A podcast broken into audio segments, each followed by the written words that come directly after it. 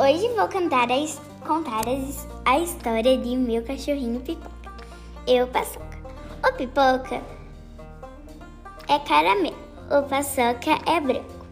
Sim, vocês podem achar um pouco estranho. Enfim, eles são adoráveis. Quando saímos para passear, o Pipoca late, late bastante e o Paçoca mija bastante.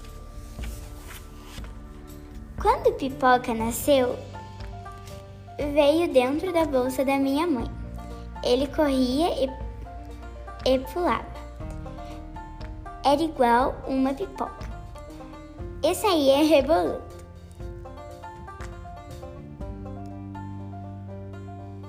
Mordia os tapetes e fazia cocô e xixi por tudo.